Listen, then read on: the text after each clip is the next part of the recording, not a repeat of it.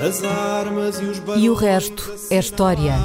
É apenas fumaça! Do incêndio que lavra ainda na zona do Chiado. Faz um filho, falo por rosto.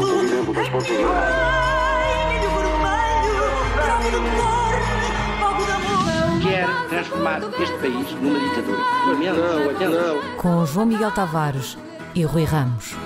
Olá, sejam bem-vindos a este episódio 229 de E o Resto é História, com os dois que já conhece, o historiador Rui Ramos, eu chamo João Miguel Tavares, e hoje vamos ao cinema, ou talvez seja melhor dizer que o cinema vem até nós. Porquê? Porque é impossível não falarmos disto. O filme Napoleão, realizado por Ridley Scott, estreou no final da semana passada e é um, um épico à moda antiga. Tem duas horas e meia de duração. No final do ano, aparentemente, irá aparecer uma versão de três horas e meia uh, numa das plataformas de streaming. O filme é protagonizado por Joaquin Phoenix, portanto, temos um realizador muito famoso, um ator muitíssimo famoso e uma personagem histórica ainda mais famosa do que qualquer um deles, e o resultado é uma grande treta de filme. Não é o, não é o melhor momento Não- não é. nem de Ridley Scott, nem de Phoenix, nem, nem de Napoleão. nem, nem, nem, nem Napoleão, exatamente. Entre a campanha Não é da Rússia e, e este Não filme é o- de Ridley Scott, Napoleão hesitaria. Bom, mas nós na verdade escolhemos este tema antes de tanto Antes como de eu o ido ao cinema. E, e porque achávamos que ia ser um épico à moda antiga e que valia a pena relembrar Napoleão, mas depois de ver o filme chegamos à conclusão que ainda é mais importante fazer o programa que era para explicar aquele Napoleão que as pessoas ao ver o filme não perceberam. É, eu, não, eu não consigo perceber, ou não consegui perceber o que é que Ridley Scott verdadeiramente queria com o filme, além Sim. de querer filmar cargas de cavalaria e Inventadas e, E, gente a afundar-se no gelo e tal. Sim, numa espécie de alusão cinematográfica ao Alexander Nevsky do Eisenstein. Que- será que era isso? O ponto do filme era esse? Se for dizer, esse ainda, o pecado ainda é ah, maior. Não sei, quer dizer, mas é muito difícil eu, por exemplo, conseguir perceber o que é que alguém que não conheça bem a história de Napoleão, do- da Europa no fim do século XVIII, princípio do século XIX, o que é que alguém percebeu daquele filme? Ah, mas dizer, eu consigo te responder a essa, porque eu que fui, é ver, uma- eu- eu fui ver o filme com dois dos meus filhos e eles chegaram, saíram de lá tão entediados quanto eu. Portanto, ainda acho que não perceberam grande e coisa. não perceberam daquilo. grande coisa. Pois, exato, é, é um, às vezes ficamos com aquela sensação, dados os recursos que Ridley Scott teve, 200 milhões, de diz. ser uma, uma, Sim. uma oportunidade perdida. Onde é que falhou? Falhou o argumentista, falhou o Ridley Scott, falhou o Phoenix, quer dizer, Bom. aparentemente falhou toda a gente, falhou o Napoleão também no fim. Quer dizer, portanto, o Napoleão também falhou definitivamente, mas olha, falhou. Enfim, mas ele provavelmente deixou uma. Isto é, de Napoleão ficará mais para. eh, aliás, estamos agora aqui a falar, vamos aqui agora falar dele, do que propriamente o filme. Sim, dizer. Então vá, vamos nos recentrar, como se costuma dizer. Bom, porque eu acho que a grande questão, e, e é também isso que justifica o filme, é uma pergunta que pode ser resumida assim: o que é que teve Napoleão para ser diferente de todos os outros? Ele foi imperador dos franceses apenas durante uma década, no início do século XIX, morreu desterrado e abandonado numa ilha no meio do Atlântico Sul aos 51 anos. Na sua época não havia ainda fotografia, claro, nem cinema, eh, muito menos televisão, e no entanto a história de Napoleão continua a fascinar-nos há mais de 200 anos e até a inspirar líderes militares e políticos e realizadores a fazerem péssimos filmes. eh, Portanto, agora bem, a tudo. minha tudo isto. A minha pergunta é esta, Rui. Porquê é que Napoleão foi diferente de todos os grandes líderes antes dele e porquê é que não houve outro Napoleão depois dele? É, isso é uma, é uma questão interessante, quer dizer, o que é que Napoleão eh, quis ser? E, e ele quis ser.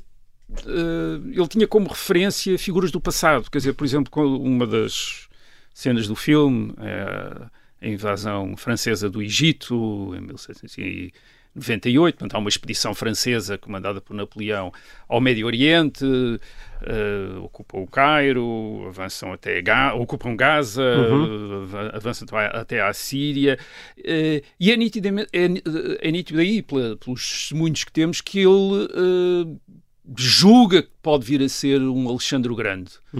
A conquista da Ásia, a conquista do, enfim, do Médio Oriente e depois da Ásia. Portanto, ele julga que pode ser eh, Alexandre o Grande. Portanto, mais uma vez, ele, ele, a, a, referência que ele tem é uma referência do passado, isto é, do grande conquistador. Quer dizer, é, é isso que no Médio Oriente ele tem. Mas, por exemplo, quando em 1799, que é outra cena também do filme, ele dá o golpe de Estado e se torna primeiro cônsul da República Francesa, uh, uma espécie de presidente da República, uh, o modelo dele é o do presidente dos Estados Unidos, eh, o do primeiro presidente dos Estados Unidos, George Washington. Ele quer ser o George Washington da República Francesa, embora ele, esteja com, uh, enfim, ciente das diferenças entre os Estados Unidos, uh, da América e, e, a França. E a mas, dizer, mas nitidamente ele quer ser um George Washington, um general como um general também. O Washington também era um general que depois se uhum. torna fica à frente de uma república, Sim. como uma grande figura. Portanto, os seus os seus contemporâneos também arranjam para ele uh, referências, modelos do passado. Júlio César é um, óbvio, é um dos óbvios, é uma referência Sim. óbvia. Um general da República Romana que dá origem a um comandante e depois a uma, a uma sucessão de imperadores. Uh, portanto, ele também é o César, aliás, isso é referido no filme, quando Sim. alguém diz, as pessoas veem como, veem como César, como Sim. uma espécie de César. Portanto, eh, digamos que ele. Tudo ele referências sempre, modestas. É, ele teve, exato, sim, mas ele tem um mapa na cabeça do que é que pode ser ou como é que pode ser uh, visto. Uh, e depois ele criou. Mas, mas alguém ele... antes dele tinha ambicionado tanto desde o Império Romano? Achas que sim, dizer que sim? Uh, sim, nós podemos dizer que sim. E havia figuras eh, próximas, quer dizer, quer na glória militar, quer grandes comandantes hum. militares, o século XVIII francês tinha tido grandes uh, generais uh, que de alguma maneira ele podia emular, uh, havia figuras desde o César Borgia no século XVI, aquela ideia do ao César ou nada, quer dizer, aquela Uh, portanto, há, há, toda uma série de figuras desde a antiguidade hum. uh, clássica que aspiram a este ao grande comando militar, à grande glória militar. E ao o, grande império. O, que singulariza Napoleão é sobretudo o contexto, é o, é, é o contexto em que ele uh, okay. opera, quer dizer, em que ele... Uh, onde ele tem esta oportunidade de vir a realizar um sonho que era um sonho literário, quer dizer, que nós percebemos, quer dizer, reparem, aquilo que leva Napoleão a imaginar-se grande, este grande conquistador militar, etc., são uh, aquilo que ele lê na, na, sua infância e na sua adolescência. São os livros. Uh, portanto, e isso eram os livros que tinham sido lidos por gerações e gerações antes dele, uh, desde a antiguidade. Quer dizer, Ainda era um tempo em que os líderes eram feitos através da leitura Sim, e dos livros. É, essa, é, é a grande a grande iniciação à política é feita através da história ainda, não uhum. das ciências, não das, uh, uh, enfim, de ciência política, outra coisa, é feita através da história, é lendo livros de história Sim. que as pessoas julgam que são iniciadas à, à política. E, e, uma das coisas que Napoleão faz é ler essa literatura toda, os comentários de Luís César, essa, isso tudo. Portanto, ele tem isso na cabeça. Essa, uh, e, e a... Ele foi um grande leitor e um tremendo escritor, não é? Ele Também, ele escreve imenso, ele escreve imenso, cartas, cartas, e cartas. cartas e cartas, uma parte é ditado, mas isso é é uma maneira de escrever que, que, naquela altura também era muito corrente, ditar a alguém que depois tomava, tomava nota e dava uma uh, e dava forma final àquilo que ele, que ele ia dizendo. Portanto, ele tem isso na cabeça e depois cria aquela figura, ele próprio cria depois uma figura que vai inspirar outros. Quer dizer, por exemplo, todos aqueles líderes de, das independências latino-americanas, aqueles chefes militares como Simão Bolívar, etc.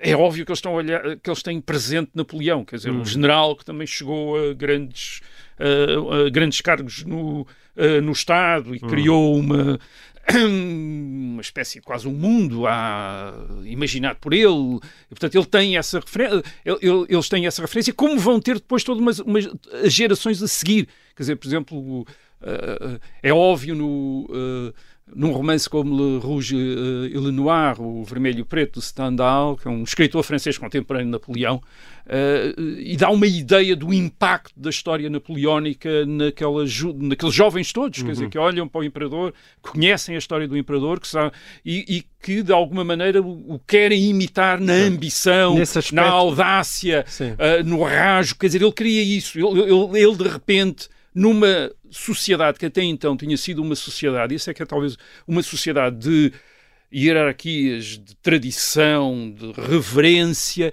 ele de repente diz: não, o caminho é a irreverência, é o rasgo, é o brilho, é o gênio, é fazer as coisas de uma maneira diferente.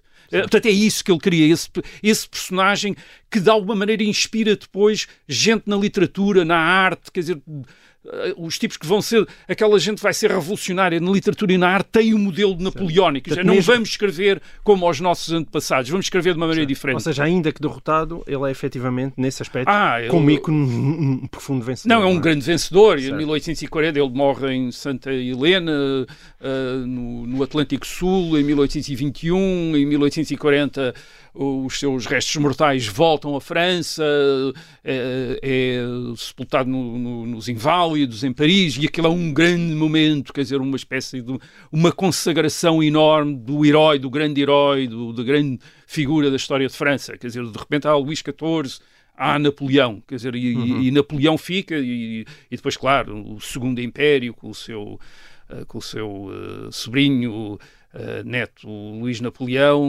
enca- encarrega-se de decorar Paris, como Certo. nós a conhecemos hoje, com imensas referências bonapartistas, não é? Sim. Não falta Napoleão em Paris. Não, quer dizer, e em vários outros. E, e- e, claro, ele é uma figura, ele é também depois uma figura que é uma figura da história de, de- de muitos outros países europeus, isto é, da história portuguesa, da história de, de, Hum. Certo, certo. de A história Espanha, da história de Itália, da história de. Só para avisar, pronto. se algum português for, eh, ao espanhol for ver o filme, não esperem nada de Península Ibérica. É, aparentemente o Ridley há- Scott fez há. tantos quadrinhos, Não tantos cromos, eh, o, da, o da Península Ibérica Não não, há- não há invasões não napoleónicas. dizer, não houve Em- invasões. Não, pronto. E- Então, mas enquadra-me essa história, Rui, porque estamos a falar de alguém que, lá está, teve ativo, digamos assim, entre mil no- 1793 e, Sim. e 1815. Publicamente, portanto, aquilo não come- é? Aliás, menos é- de 20 anos. É, é, o, o filme não começa, começa a- ou antes, começa no ano de 1793 com aquela com a execução da eh, Rainha Maria Antonieta. Uhum.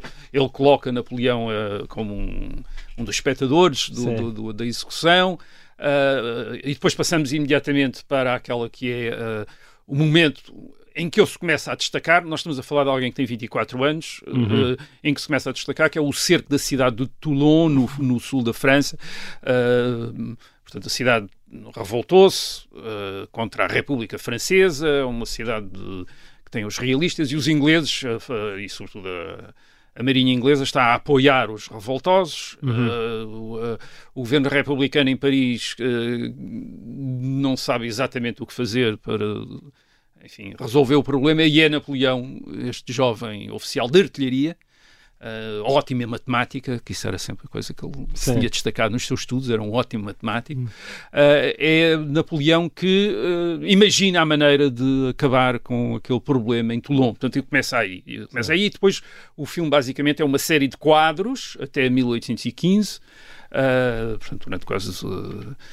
Mais de 20, de- mais de 20 anos, eh, quadros da vida de Napoleão Bonaparte, quer dizer, a sua participação na, na ou o seu papel n- em sufocar as revoltas contra a República Francesa, depois em Paris, ele, em determinado momento é o comandante das forças em Paris, ah, o- mais uma vez aí o lado ousado dele, quer dizer, ele tinha visto aquela, aquela política parisiense desde 1789, desde a Revolução, ser dominado por multidões eh, que assaltavam palácios, que vinham para a rua, contestavam, quer dizer, ele percebe uma coisa simples, aliás, que o seu protetor nessa altura também percebeu, o uh, Barras, percebeu que é, isto só acontece porque ninguém lhes faz frente a esta gente, quer dizer, isto é, não há coragem para fazer frente. O, eh, foi assim que a antiga monarquia de Luís XVI caiu, quer dizer, isto é, ninguém teve coragem para fazer frente à, à multidão.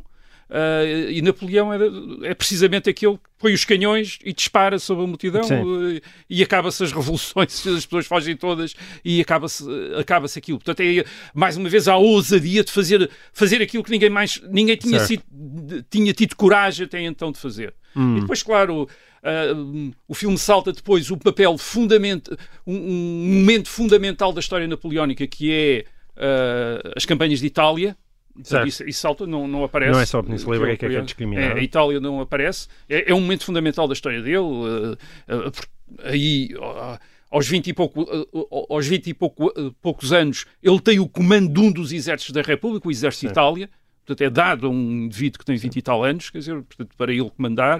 Uh, depois, e a partir desse momento ele tem forças suficientes para, se quiser tomar o poder em Paris verdadeiramente. Começa, a ter, é um começa, a ter, começa a ter, é? Isso acontece e, em sobretudo porque uh, os líderes da os novos líderes da Revolução em Paris, da República Francesa, começam a perceber que que para se manterem no poder precisam da força militar, é o exército que os pode manter, uh, e, e, para isso contam com um, um, comandante que, desde a campanha de Itália, se tinha começado a tornar uma celebridade. Uh, e isso tem a ver também, não apenas com o que ele faz no campo de batalha, mas com aquilo que ele também faz fora do campo de batalha em termos de comunicações. Ele, é, uh, ele dá tanto a, tanta atenção àquilo que se passa uh, em termos de operações militares como aquilo que se passa em termos de imprensa, quer dizer, os, os seus relatórios, os seus comunicados, uh, a sua correspondência, portanto, ele faz sempre.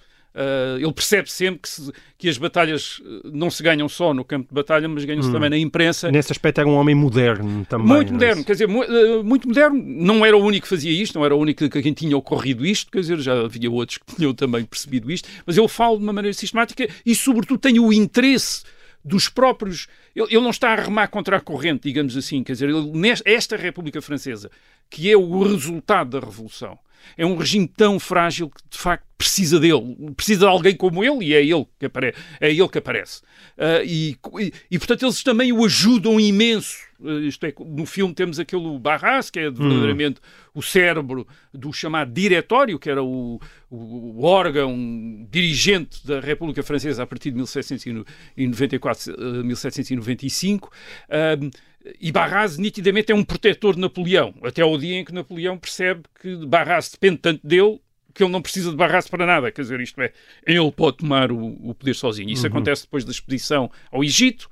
Uh, Ridley Scott preferiu uh, o Egito à Itália, provavelmente Sim. por aquela cena de disparar contra as pirâmides. Que também, dizer, segundo consta, que... também não aconteceu? Não, não, de, de, é. de, não tenho noção. Não foi dizer, assim. uh, tal como aquela, aquela cena com a múmia que tem alguma graça, mas que, eh, aliás, é um bocadinho até injusta. Tens que explicar Napoleão... qual é que é a cena. Bom, a cena com a múmia é ele, ele pede para abrir um túmulo, não é? Portanto, de uma múmia de um faraó e, e olhou de frente muito demoradamente. Aquilo, há ali uma série de coisas um... que não estão muito corretas. Quer dizer, primeiro, uh, o, o sarcófago é aberto e a múmia já está sem ligaduras. as ligaduras. Sei, Portanto, sei. Enfim, uh, também é um bocadinho estranho. E depois, mas, o, mas o mais interessante é, é que aquilo, uh, aquilo não é provável porque Napoleão quis dar à sua expedição ao Egito uma dimensão científica claro. também. Levou uma série de estudiosos. Sim, isso foi fundamental. E, portanto, não? É? nunca iria isto é, ele era um homem, isso é um ponto importante, ele ali é apresentado como aí como alguém, pá, alguém sem uh, sem sensibilidade para as coisas da história. Sim, e era um ao bruto, contrário, é? um bruto, ele sim. era um erudito, ele era um ele era alguém que extraordinariamente lido e interessado cientificamente, portanto nunca se comportaria daquela maneira perante um uh, artefacto, perante um objeto, um objeto histórico. Portanto, isso seria. Mas quer dizer, temos o, temos o, portanto, a expedição ao Egito e depois temos a tomada uh, do poder em 1799. Uhum quando ele se torna o primeiro cônsul, portanto, uma espécie de, na prática, presidente da República Francesa. Eles, eles, aliás, houve uma hesitação se deveria haver uma presidência ou não, e depois decidiram que não devia uhum. ser presidente e foram buscar um outro título, que era um título romano. Portanto, esta República Francesa está a imitar Roma, aliás, Sim. até nos cortes de cabelo, nos vestimentos, na arquitetura, em tudo, uh, e, e, escolheram este cônsul, os três uhum. cônsuls, até para haver mais do que um, embora houvesse um primeiro, certo. que é Napoleão, tem 30 anos.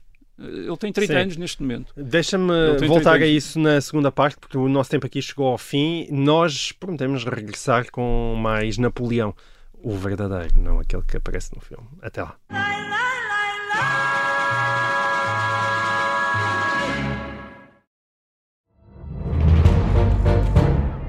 Sangue! Tirei, tirei a faca. Fui, empunhei, e mesmo no momento em que esta é a história do homem obcecado com a infiltração do comunismo na igreja que quis matar João Paulo II em Fátima. Matar o Papa é uma série para ouvir em seis episódios e faz parte dos Podcast Plus do Observador. Estreia a 13 de maio. Os Podcast Plus do Observador têm o apoio da Kia.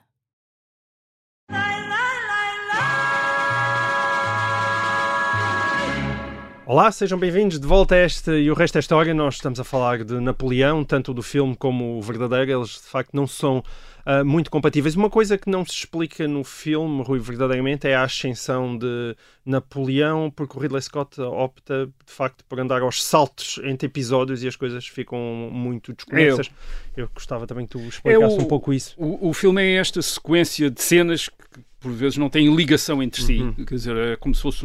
havia livros no século XIX que tinham, eh, romances, por exemplo, que tinham eh, gravuras de determinadas cenas do, eh, da intriga, da, da Uhum. história.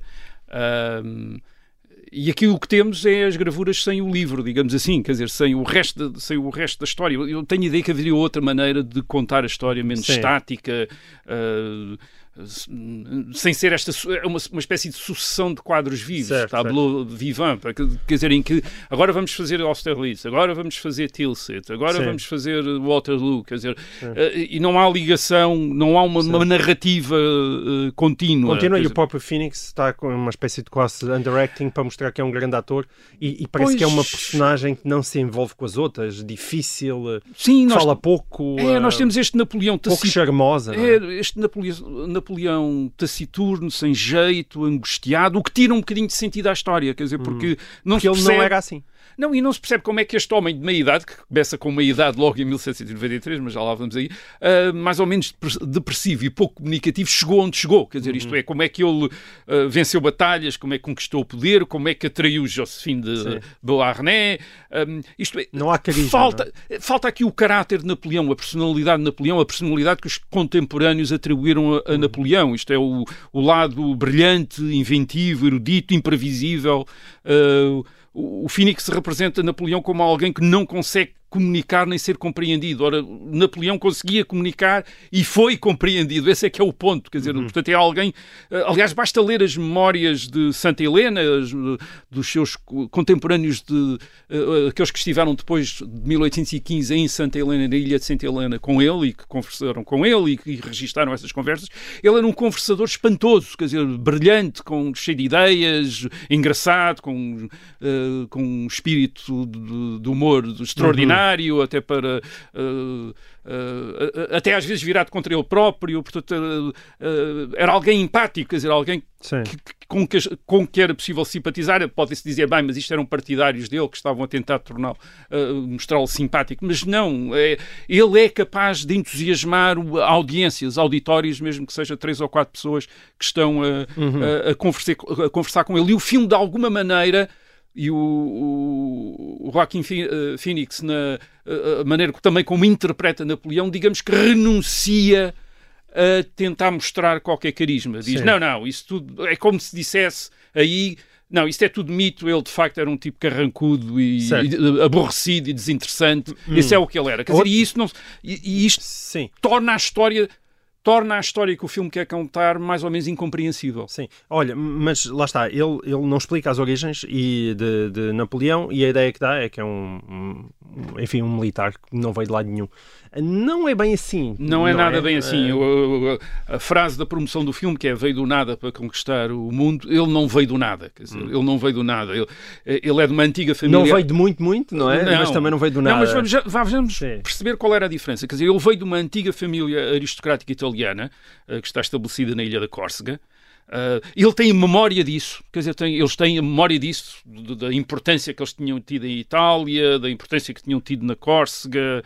Portanto, ele tinha uma noção, não era uma família desconhecida, não era o nada, era uma família com história desde há muito tempo. E Napoleão tinha muita consciência e muito Sim. orgulho. Mesmo eh, que naquela dessa altura não história. tivesse poder, não é? Não- Uh, Sim, não, ele, uh, é uma família que não é da grande aristocracia, não é uma família muito rica, uh, mas Napoleão estuda. Não no- era uma eh, família Não rica. era uma família Sim. rica, mas uh, não era muito rica, era, era- obviamente era rica, não era muito rica, quer dizer, uh, mas ele estuda nos, uh, nas escolas militares da elite em França, onde ele era o mais pobre, como ele diz, quer dizer, mas, mas ele estava entre gente riquíssima, quer dizer, entre uh, os grandes aristocratas, quer dizer, portanto ele era o dos mais pobres, quer dizer, mas era dos mais pobres dos mais ricos, quer dizer, Certo. digamos assim. Portanto, uh, ele tem essa educação e depois, como já aqui uh, referimos, ele tem um, também tem um imaginário extraordinariamente rico, que é das leituras que faz. Ele é incrivelmente Sim. lido, muito mais lido do que qualquer daqueles que o encontram, o que o torna, imediato, o que o torna distintivo imediatamente. Sim. Isto é, ele desde muito novo que lê, escreve, escreve literatura, escreve romances, escreve, romances, escreve histórias, escreve comédias, escreve ensa- ensaios, escreve uma quantidade, de- enfim, aliás, ele passa o tempo, a vida toda dele, a maior parte da vida dele é, é passada a escrever, aliás, mais Certo. do que propriamente até a combater ou coisa assim, ele passa o tempo a escrever, portanto ele tem, o, o imaginário dele, é, como já referimos aqui, é o imaginário de César, de Alexandre o Grande, etc, portanto, na, na cabeça dele essa grandeza já lá está Tá toda. certo, mas só estava na cabeça dele, ok? Be- Isto podemos a gente admitir, não é? Ele não estava destinado para ser um soberano. Não, eh, eh, ele não está destinado, ele não faz parte. eh, Antes de 1789, naquela eh, Europa de- antes da Revolução Francesa, a soberania está reservada às dinastias, às famílias reais, às famílias daqueles que são reis. Portanto, Napoleão não era. Uma eh, não, não fazia parte de uma destas famílias reais. Portanto, não estava destinado, antes de 1789, a ser eh, rei ou imperador ou qualquer coisa eh, que, o que fosse. Mas depois de 1789, depois da Revolução Francesa, também não estava. E não estava porquê? Porque uma das coisas que a Revolução faz é eh, localizar a soberania, a- o poder dos reis, localizá-lo em assembleias representativas. A partir de 1789, a Assembleia Nacional, depois a Convenção, eh, sobre, depois de 1792, e os seus comitês de governo da República.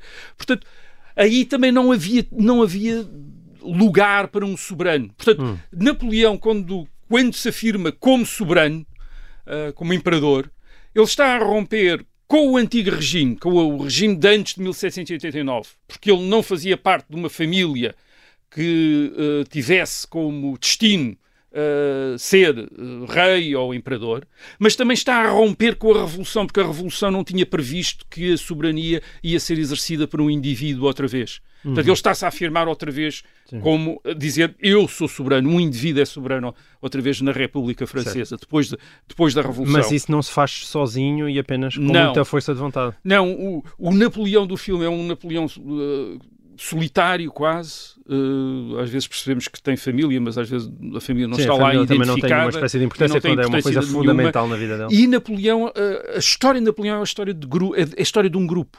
Uh, primeiro, o grupo familiar dele. Ele tem muitos irmãos e muitas irmãs, e, e todos, essa, e todos esses irmãos e irmãs vão desempenhar papéis políticos uh, uh, durante uh, uh, o período em que ele é primeiro cônsul e, e, imperador. Para ilustrar a palavra nepotismo, está aqui um não, excelente, um não é, excelente é, é, exemplo. é o regime nepotista ao, ao máximo. Sim. Quer dizer, o irmão do José, o irmão mais velho dele, é feito, ele fala o rei de Espanha, depois fala o rei de. Ele tinha feito rei da Holanda, depois rei de Salvo Erro, depois rei, eh, rei de Espanha. Portanto, a família vem com ele, quer dizer, a família vem toda com ele. A mãe, ele, eh, a Letícia Bonaparte, que lá aparece também no filme, eh, eh, é uma figura também importante.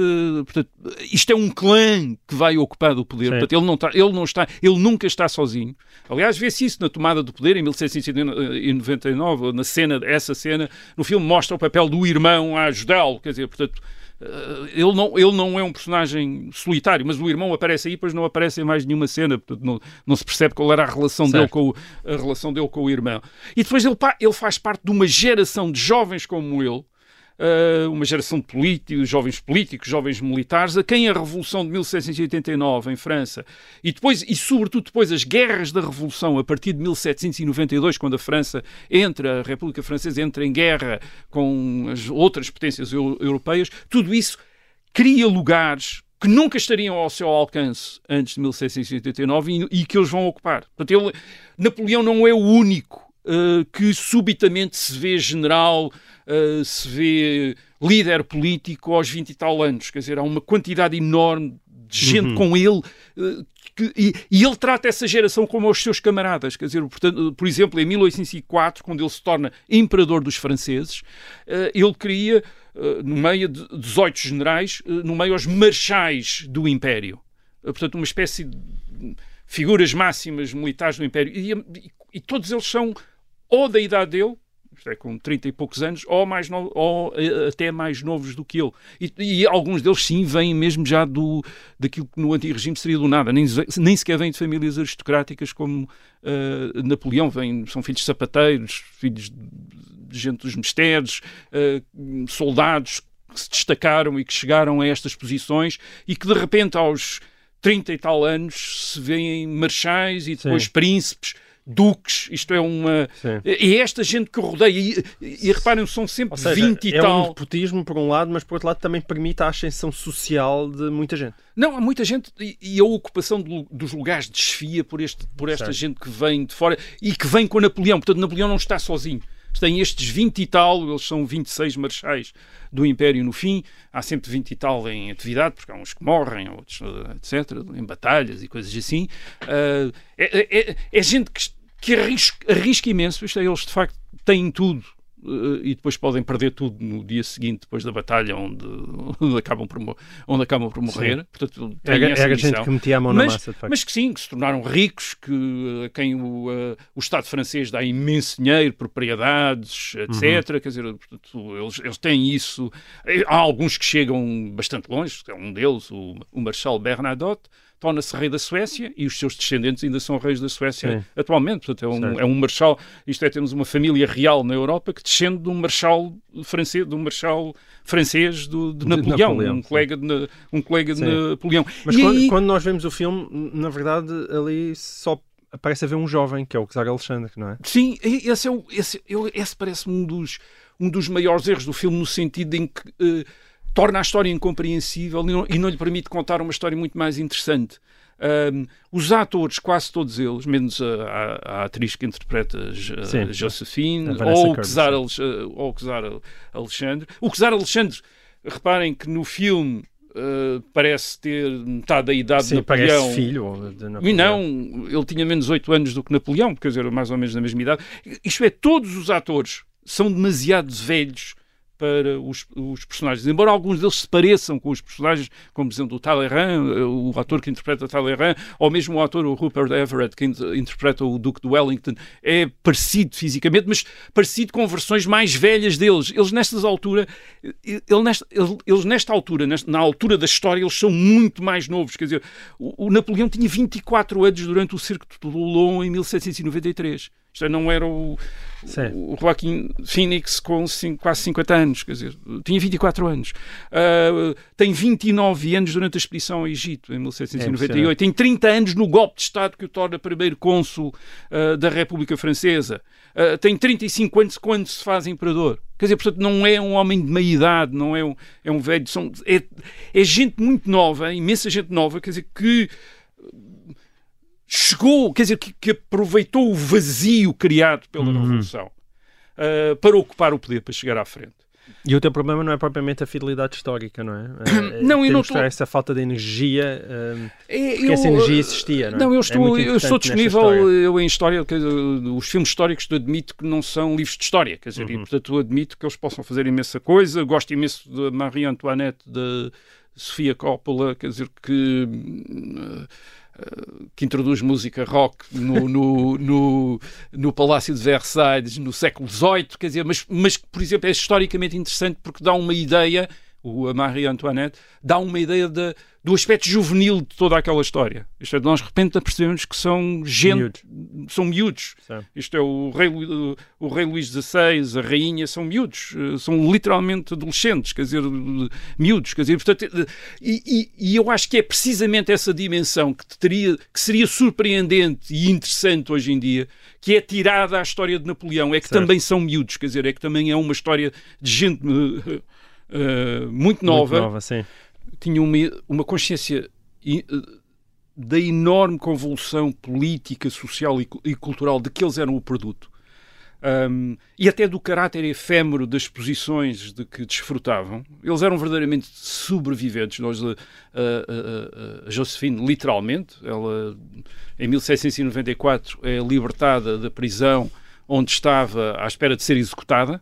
Aliás, no filme ela aparece com o cabelo cortado, que, enfim, das mulheres que iam ser guilhotinadas, quer dizer, portanto, tinham Sim. o cabelo uh, cortado. Portanto, ela, eles não têm nunca a certeza de que vão sobreviver, isto é, esta, uh, por um lado estão ameaçados uh, pela disputa violenta do poder durante a Revolução, o filme aí também mostra isso, quer dizer, os golpes entre eles e as execuções, por outro lado, pela concorrência da, antiga aristocracia que está exilada, os chamados imigrados, uh, apoiados pelas potências europeias e que esperam vir a, a, a, recuperar os lugares. Portanto, eles têm ideia de que há gente que quer tirar os lugares e que, e que entre eles próprios a luta entre eles próprios pode resultar uh, em, na morte ou na despromoção de alguns, de alguns deles. Uh, o, Napoleão, o, Napoleão, tem, essa, tem também essa experiência. Ele era, em 1794, ele era protegido por um irmão de Robespierre, Augustin. Quando os, os Robespierristas são derrubados no fim do terror e executados. Uh, Napoleão também é preso e podia também ter sido executado. Quer dizer, por acaso não é, quer dizer, uhum. mas, mas, podia também ter, uh, ter, sido. Aliás, ele tem uma consciência tão grande disso que em Santa, em Santa Helena, depois de 1815, quando ele está no, já exilado, ele diz que não, que não guarda rancor, rancor contra aqueles que o abandonaram em 1814 ou em 1815. E ele, eles dizem, uh, ele, ele diz, eles abandonaram porque viram que eu ia perder. Uhum. Eu não perdi porque eles me abandonaram, eles abandonaram porque eu vi que eu Isso perder. Ele, ele, ele, ele diz, compreensível. Ele achava, sim, sim ele achava, só, só ele, ele, diz, ele diz, sim, uh, aliás, ele tem uma expressão fantástica, ele diz os vícios e as virtudes são de circunstância, quer dizer, sim. as pessoas são virtuosas ou viciosas conforme as circunstâncias. Uhum. Portanto, ele admitia que naquele ambiente que tinha sido criado pela uh, Revolução Francesa a partir de 1789, de grande instabilidade, de grande convulsão, de caos, as pessoas tomassem o partido sim. que lhes parecia o mais uh, propício propício e muita gente tinha estado com ele quando ele ganhava e tinha-o abandonado quando ele tinha perdido. Deixa só enquadrar isso para quem não, não, não tem de cor a, eh, a história de Napoleão na cabeça, que há uma espécie de duas derrotas de Napoleão. Uma primeira depois da fracassada invasão da Rússia, em que Uh, Napoleão é exilado ainda na ilha de Elba e depois ele regressa, uh, consegue outra vez agrupar parte das tropas e parte de França atrás de si, que depois é definitivamente derrotado em Waterloo Exato. e aí sim é exilado na ilha de Santa Helena, portanto no meio do Atlântico Sul, e repare, um rochedo abandonado onde ele acaba por e é morrer. É, e é precisamente, ele tem essa noção, isto é, de gente que o abandona em uh, 1813, 1814, uh, quando ele abdica pela primeira vez. Ele depois vai para a Ilha de Elba, regressa a, e quando regressa à França em 1815, muita dessa gente volta a estar com ele, e depois ele perde a batalha do Waterloo e eles abandonam-no outra vez. Portanto, ele tem a noção de que é mesmo mas, assim, ele, não é? Mas ele tinha Uma feito também, ele tinha, ele tinha feito a mesma coisa, quer dizer, ele tinha feito a mesma coisa durante o percurso dele. Isto é, tinha estado com aquelas pessoas que o podiam ajudar e quando essas pessoas deixaram de o poder ajudar, eles ia, ele, ele ia-os abandonando quando não era o caso dele próprio os derrubar, como fez a Paul Barras em 1799, o seu grande protetor, o que tinha, aliás, tinha, eh, tinha-lhe apresentado Josephine, tinha, tinha, tinha, promovido a grande figura militar uhum. da, da República, e é esse precisamente que é esse uh, Paul Barras que, o, uhum. uh, uh, que Napoleão derruba certo. em 1799. Olha, entretanto, roubaram-nos também já o tempo. Nós temos que ir embora, para quem nos está a ouvir em FM, eu despeço-me aqui e até para a semana. Os outros, como de costume, podem nos ouvir continuar esta conversa em podcast. Rui. É, e é a partir desta enorme instabilidade, deste caos, que uh, Napoleão se torna importante. Uh, ele torna-se importante porque ele quer a estabilidade, ele, ele desenha uma, uh, imagina uma política de estabilidade. Eh, política de, de, de, estabilidade que ele impõe a partir de 1799, quando se torna o primeiro cônsul. Essa estabilidade assenta muito na conciliação do antigo e do novo, isto é, do antigo regime, da antiga monarquia francesa e da Revolução da Nova República.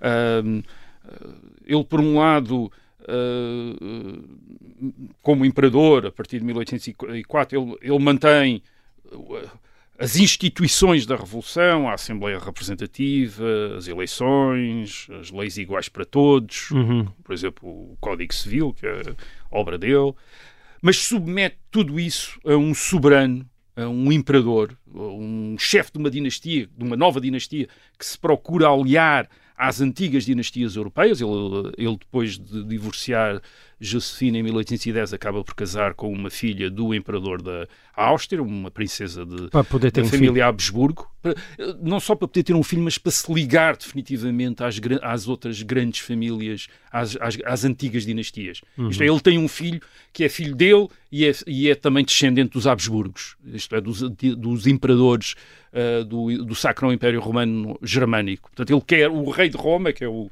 o título que ele dá ao filho, é... ah, ele próprio é a fusão do antigo e do novo, esse filho. Quer dizer, ele, ele, digamos que ele, Napoleão, ele vê-se como o antepassado do seu filho. Quer dizer, ele está a criar uma nova dinastia. Ele ainda, ele ainda vinha de fora, quer dizer, mas o filho dele é filho dele e é filho, é filho de uma princesa Habsburgo. Portanto, aquele filho é muito importante. Já é um aristocrata É, já é, é sangue é azul. é, digamos, o é filho de um comandante que se impôs pela sua glória militar, mas é filho também de, um, eh, de uma antiga família eh, reinante eh, eh, na Europa. Portanto, ele, ele faz estas conciliações, ele concilia também a liberdade de consciência, a liberdade de culto, com uma concordata com a Igreja Católica em 1801, em que restabelece o papel político do clero católico, vê-se isso na coroação dele, lá está o Papa, embora ele não permita que o Papa lhe ponha a coroa na cabeça, é ele que, é ele que se coroa a si próprio, mas o Papa está lá, portanto ele fa... é, é um, é uma, essa cena é uma cena que dá a ideia, para quem conhece a, a- a história, provavelmente vendo o filme não se percebe isso, Não se quer percebe, dizer, não. que é a conciliação do antigo e do novo, quer dizer, ele tem ali o Papa, mas ao mesmo tempo, portanto, representando o antigo, ah, mas é o novo que se impõe eh, na medida em que ele se coroa ah, a ele próprio. Ele mantém a igualdade perante a lei, mas cria um sistema de educação centralizado, que é uma das coisas que ele, onde ele investe mais na- nas suas grandes escolas, nas suas universidades, para criar uma nova elite administrativa e científica, portanto, uma nova aristocracia científica eh, eh, criada pelas suas escolas. E, e- e- e, de alguma maneira ele o que ele cria são as, as instituições do que vai ser o Estado liberal do século XIX, só que aquilo que vai ser depois o Estado liberal aparece pela primeira vez, essas instituições aparecem pela primeira vez no quadro de um Estado autoritário. Porque basicamente o Império é uma ditadura militar. Ele, Napoleão, é um ditador militar. É, isso que ele, é isso que ele é. O- está à frente de um Estado centralizado, policial, de, eh, eh, Mas historicamente agressivo. Mas ao mesmo tempo iluminado. É? Sim, no sentido em que ele, ele Sim. traz a revolução à Europa, quer dizer, ele, ele, ele muda, ele, ele não, não se limita a conquistar países, ele muda-lhes as leis, dá-lhes novas constituições, uma parte escritas por ele próprio ou com os colaboradores dele, portanto, ele, ele trabalha imenso entre batalhas cami no caminho, quer dizer, portanto, Certo. vai trabalhando, vai escrevendo, A vai, famosa história do escreve- iluminismo a cavalo, não é? Sim, e escreve coisas, exatamente, e escreve coisas espantosas, quer dizer, antes de uma batalha escreve os estatutos de- do teatro francês, quer dizer, de, eh, antes da batalha escreve aquilo, quer dizer, isto, portanto, ele, ele faz imensas coisas, ele trabalha, trabalha eh, eh, imenso, mas, mas há uma coisa interessante aqui, é, nós, nós identificamos a Revolução Francesa de 1689 com esta a sua eh, trilogia Liberdade, Fraternidade e eh, Igualdade, mas isso não é o resultado da Revolução no imediato. O resultado da Revolução no imediato é um regime de terror entre 1792 e 1794 e depois uma ditadura militar Uh, cujo fracasso, aliás, depois vai dar origem à restauração da monarquia em 1814. Portanto, ele tem esta ideia de, de uma que a, única maneira de arranjar estabilidade na Europa, estabilidade política, estabilidade social, é conciliar o antigo e o novo. Agora, há um, há um problema nesta, nesta conciliação, que é ele próprio, o protagonista dessa conciliação. E aí é preciso, é, é preciso ter noção do, do que é que Napoleão e a sua geração eram. Quer dizer, eles, eles eram estes homens novos que tinham chegado a, este, a, a- a estas posições, hum, que não tinham os estatutos fixos nem herdados do seu- do- das aristocracias da antiga eh, monarquia. Portanto, eles depend- tinham dependido sempre da sua habilidade eh, e da sua sorte. Era isso que os tinha levado a, a- a- estas posições. Hum, e, portanto, estavam condenados a ter de provar constantemente que a habilidade e a sorte não os, tinha, eh, não os tinham abandonado. Portanto, esse, é, esse é, é, é, uma explicação, digamos, para o frenesi napoleónico, quer dizer, de a necessidade de constantemente a afirmar-se através de uma agressividade militar, porque essa agressividade militar é a fonte da sua legitimidade. Isto é, Napoleão só pode ser aceito pelas outras potências europeias e mesmo dentro de França pelos outros, enfim, pelas outras figuras da sociedade francesa, enquanto continuar a provar Sim. que tem aquela aquela enorme capacidade militar que o projetou uh, para, prima, uh, para, o primeiro, uh, para o primeiro lugar. Isto ele tem constantemente de provar isso. Ele tem de Napoleão não seria isso. Napoleão sem as guerras napoleónicas. É, sem as guerras napoleónicas. Guerras. A guerra é uma parte importante da sua. É, é a fonte da sua legitimidade. é, é aquilo que prova, que faz com que, que lhe seja reconhecida uma espécie de grandeza.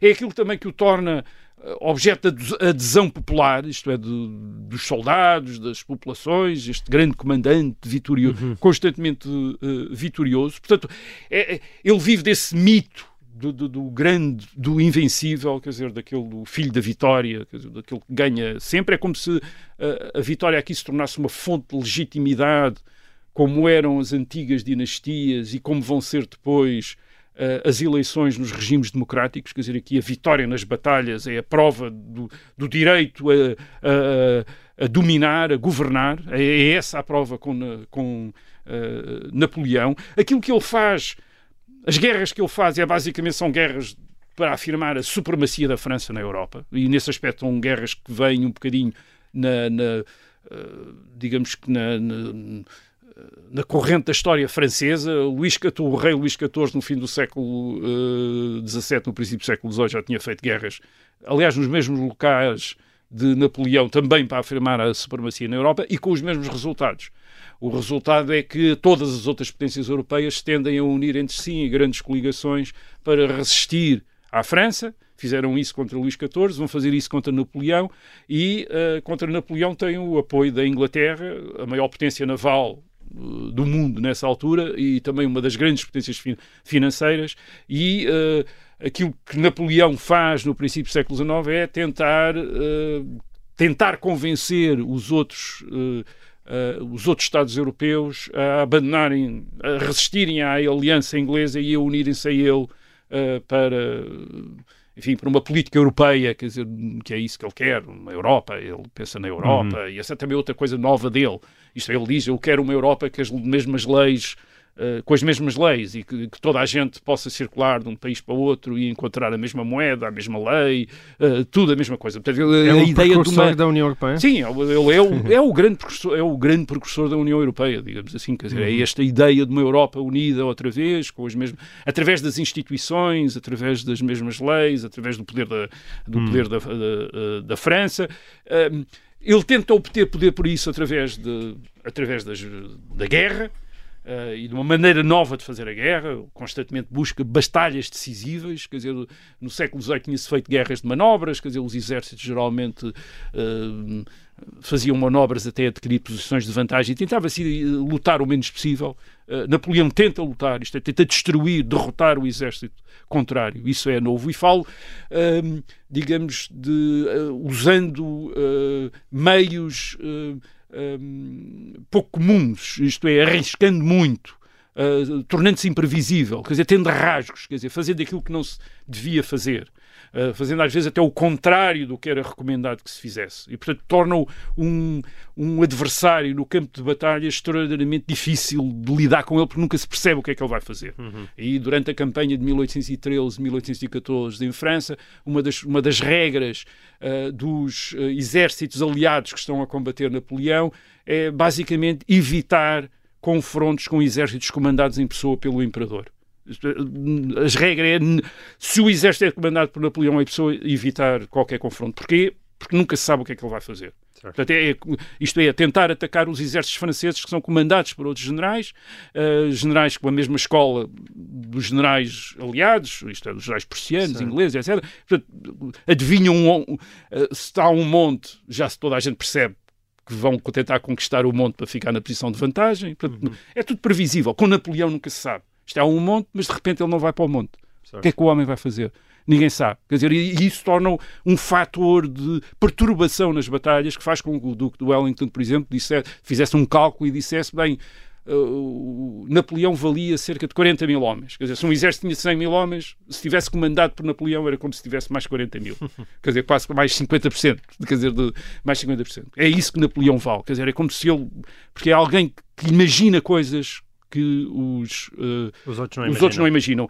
Há um paralelo para Aliás, isto curioso. o Napoleão queixava-se de não ter generais com a sua própria qualidade, não é? Sim, mas ele tinha bons generais, teve bons generais. Nem sempre, uh, todo Su, etc. Mas, é, mas, mas teve muito e, e generais importantes. Quer dizer, Uhum. aliás, ele tem, ele cria essa relação com os generais, eh, de confiança. Uma coisa que ele precisa, ele precisa ter muita informação, mas precisa ter depois uma, uma grande obediência das suas, uh, dos seus subordinados, uma grande confiança dos seus subordinados na, naquilo que ele lhes diz, porque às vezes ele diz-lhes para eles fazerem coisas que, que são contraintuitivas, quer dizer, isto, é um- isto vai ser um disparate. Mas eles acreditam em Napoleão, se é ele que lhes diz, eles fazem. Há um paralelo para isto, curiosamente, na Marinha uh, Britânica, nesta altura, que é o, o Almirante Nelson. É exatamente a mesma coisa. Quer dizer, isto é, é alguém que é imprevisível também e que ganha batalhas, como a Batalha de Trafalgar, etc. Uh, uh, digamos que. De formas surpreendentes, Sim, lutando contra as regras, isto é, contra as regras, de uma maneira completamente diferente. E também correndo grandes riscos. Nelson é também alguém que diz que uh, o bom general é aquele que faz a sorte de lutar por si, quer dizer, isto é, que te- que tenta a fortuna, quer dizer, tenta o, o grande risco. Uh, Napoleão faz isso. Ele tem um grande talento, ele é um oficial de artilharia muito dotado, tem uma capacidade de trabalho espantosa. Mesmo em Santa Helena, na ilha de Santa Helena, uh, depois de 1815, ele é capaz. O- o- os judeus, eh, enfim, aqueles que lá estiveram com ele, eles dizem, veem-no às vezes a ler 12 horas seguidas, quer dizer, ele está 12 horas seguidas a ler. eh, em Santa Helena, quer dizer, isto é, está 12 horas seguidas a ler. Quer dizer, tem esta capacidade de trabalho enorme, quer dizer, dorme muito pouco, come muito pouco, aliás, ao contrário do filme, quer dizer, eh, come muito pouco, dorme pouco e trabalha imenso, quer dizer, ele tra- trabalha constantemente, quer dizer, é um grande, é um grande trabalhador. Ahm, ah, Agora, claro, nós a partir daqui e, isso era- e o filme podia ser um bocadinho, podia ter sido o filme do Ridley Scott, podia ter sido uma reflexão sobre isso, que é como é que nós devemos avaliar esta figura? Isto é, como, como é que devemos avaliar esta figura? Quer dizer, na altura é preciso ver, ele é eh, adorado, endeusado por alguns em França, mas no resto da Europa ele é tratado como um monstro. É um usurpador, é um tirano, é um déspota, é um assassino, quer dizer, ele é, quer dizer, ele é visto da pior maneira possível. Uh, basta consultar a imprensa portuguesa, isto é um dos países cujo seu, que foi invadido pelos seus exércitos, uh, ele aqui é tratado como um, um horror, quer dizer, um, Um Hitler do século, no início é, do século XIX. é um bocadinho isso que às vezes a- a- as pessoas, quer dizer, provavelmente é um paralelo que as pessoas vão ah, podem recorrer. Aqui está alguém que quer conquistar o mundo, ah, que desencadeia guerras, guerras em que morre imensa gente, ahm, que traz também revoluções, traz uma ideologia. Napoleão traz uma ideologia que é, em alguns aspectos, eh, simpática hoje em dia, depois aos sistemas representativos, quer dizer, mas era uma ideologia que causava horror para muita gente. Estes, ahm, representa também o domínio da, da Europa por uma nação, não era a Alemanha, era a França, quer dizer, mas, mas, mas representa isso também. Agora, ele não tem, eh, ele apesar de tudo, quando para o distinguir de Hitler ou de Stalin, quer dizer, ele não tem aquela ideia de destruir sociedades e destruir povos, como tem Hitler e Stalin. É, por exemplo, Napoleão não põe em causa o imperador da Rússia ou o imperador da Áustria, quer apenas que eles o reconheçam e colaborem com ele. Em 1812, ele não quer conquistar a Rússia. Ao contrário de Hitler em 1841. Ele, em 1812, invade a Rússia para obrigar o, o czar a aderir ao seu sistema de bloqueio continental contra a Inglaterra. Quer dizer, são objetivos completamente. Enfim, de- depois aquilo há uma espécie de deriva da operação militar em 1812, eh, acaba num desastre, mas ele não é a conquista da, não é a conquista da Rússia. Portanto, ele tem um, é- há uma visão diferente. Ele não é um. Ele não é exatamente um ditador totalitário, dizer, como Hitler, como Stalin, mas ele tem alguma coisa que o torna também estranho ao nosso mundo. E essa qualquer coisa é. e que o liga de alguma maneira a Hitler e a Stalin. Eh, e essa coisa é a ideia da guerra. A ideia da guerra como um meio de fazer política. Um, é política por outros meios, como diz um contemporâneo de uh, a guerra ser a política por outros meios, como uhum. diz um contemporâneo de Napoleão, Clausewitz, um militar uh, prussiano, uh, que escreve nesta altura um tratado Já sobre a guerra. Aqui, um, e nós vivemos numa época, desde 1945, em que a guerra é, é uma coisa ilegal. A Organização das Nações Unidas baniu a guerra. A guerra só é aceitável em, em situações de legítima defesa. Uhum. Uh, não como um meio de fazer política. E para Napoleão é um meio de fazer política. E é um meio de fazer política que lhe permite pôr em causa outras coisas. Por exemplo, o humanitarismo. Ele diz em Santa Helena, em 1815, diz, bem, se nós começamos a pensar só na humanidade, então não sei como é que fazíamos a guerra. E, obviamente, fazer a guerra era fazer política, quer dizer. E, portanto, então não fazemos política, quer dizer, começando todos aqui humanitários, hum. cheios de sentimentalismo, etc. Uh, ah, não, quer dizer, portanto, ele é alguém que acha que é faz sentido sacrificar a vida de imensa gente para, o, uh, para um objetivo para um objetivo político, uh, desde que tenha um objetivo. Ele diz que às vezes, em alguns casos, hesitou, por exemplo, ele, uh, ele conta a história em Santa Helena de uma, uma coisa que eu penso que não uh, agora não tenho memória, não sei se foi em Toulon, ou se foi já nas campanhas de Itália, que ele diz que teve uma, uma visita de um, enfim, uma figura importante da, da política e que uh, ordenou um ataque uh, para esse visitante uh, assistir a um ato de guerra. e ele diz: Bem, ordenou, ele ficou muito impressionado com o ataque, o ataque até correu bem.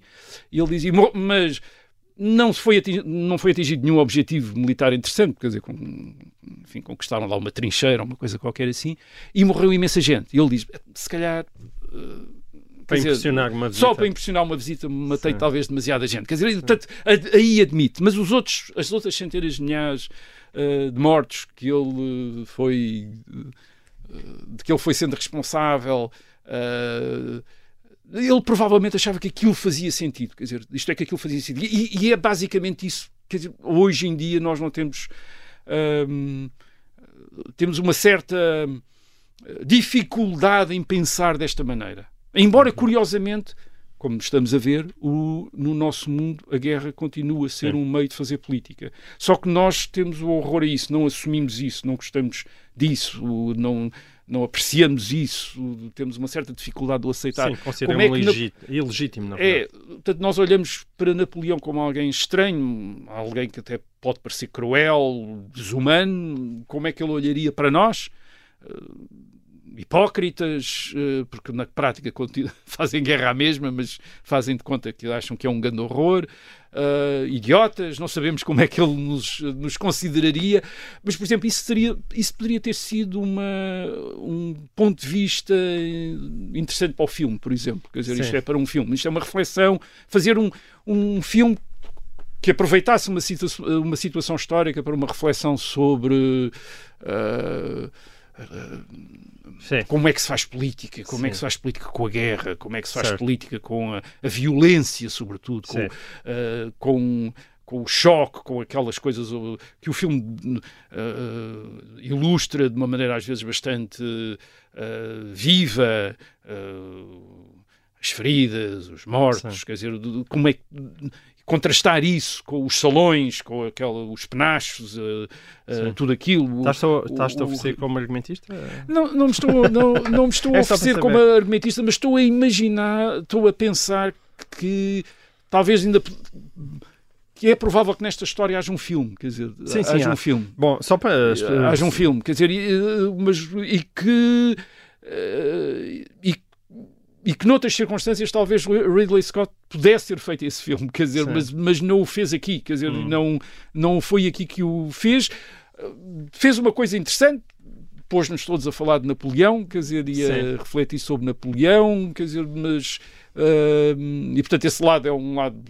Nunca se perde nada, quer dizer, mesmo com um mau filme de história, quer dizer desde que seja uma ocasião para falar de história, é sempre, é sempre interessante, Sim. quer dizer, lembrar, pôr as pessoas a ler livros, uh, pôr os historiadores a falar, dar ocasião aos historiadores para falar. Isso também foi uma coisa que vimos nas, nas últimas semanas uh, em vários países, de repente os historiadores serem convocados para fazer artigos, para falar no, sobre o filme, para Sim. dizer o que é que estava correto e o que é que Hollywood ainda tem muita força, não é? Portanto, há muita força e um, e um cineasta, um realizador como Ridley Scott tem, tem muita força mesmo, quer dizer, ele é, facto é um dos grandes uh, cineastas do, de, enfim, do século XX. É um dos grandes cineastas dos anos 70 e 80, 80 sem dúvida. Sem dúvida. Mas ficou por lá. Uh, sim, desde então. Não, aliás, nós estávamos, antes da conversa, estamos a falar do grande filme que ele fez sobre a época napoleónica, que não foi o Napoleão. Exato, foi logo o seu primeiro filme. Foi o primeiro, os uh, Duelists. Quer dizer, Duelists, que... um filme com Harvey Keitel, mas ainda muito novo, isto é um, um, é, um é filme um... da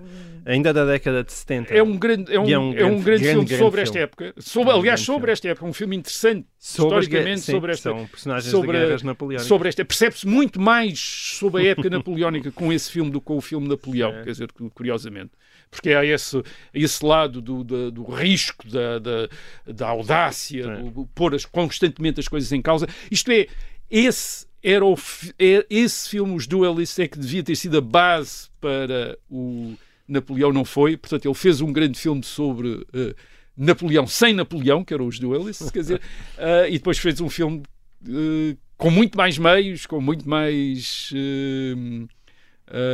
enfim, mais espetacular, mas que não é esse o, esse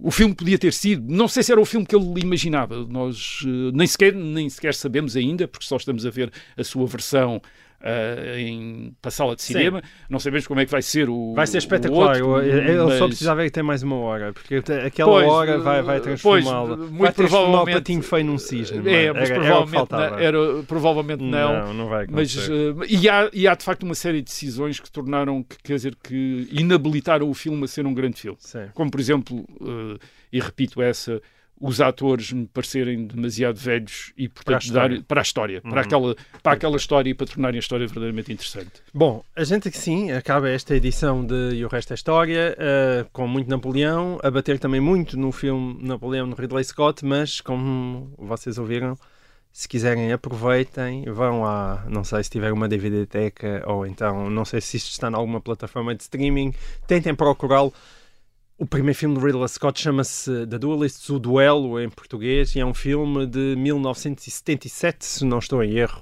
Vale imensa pena. Vale imensa pena. E outra coisa que vale a pena é estar aqui de novo daqui a uma semana. Até lá.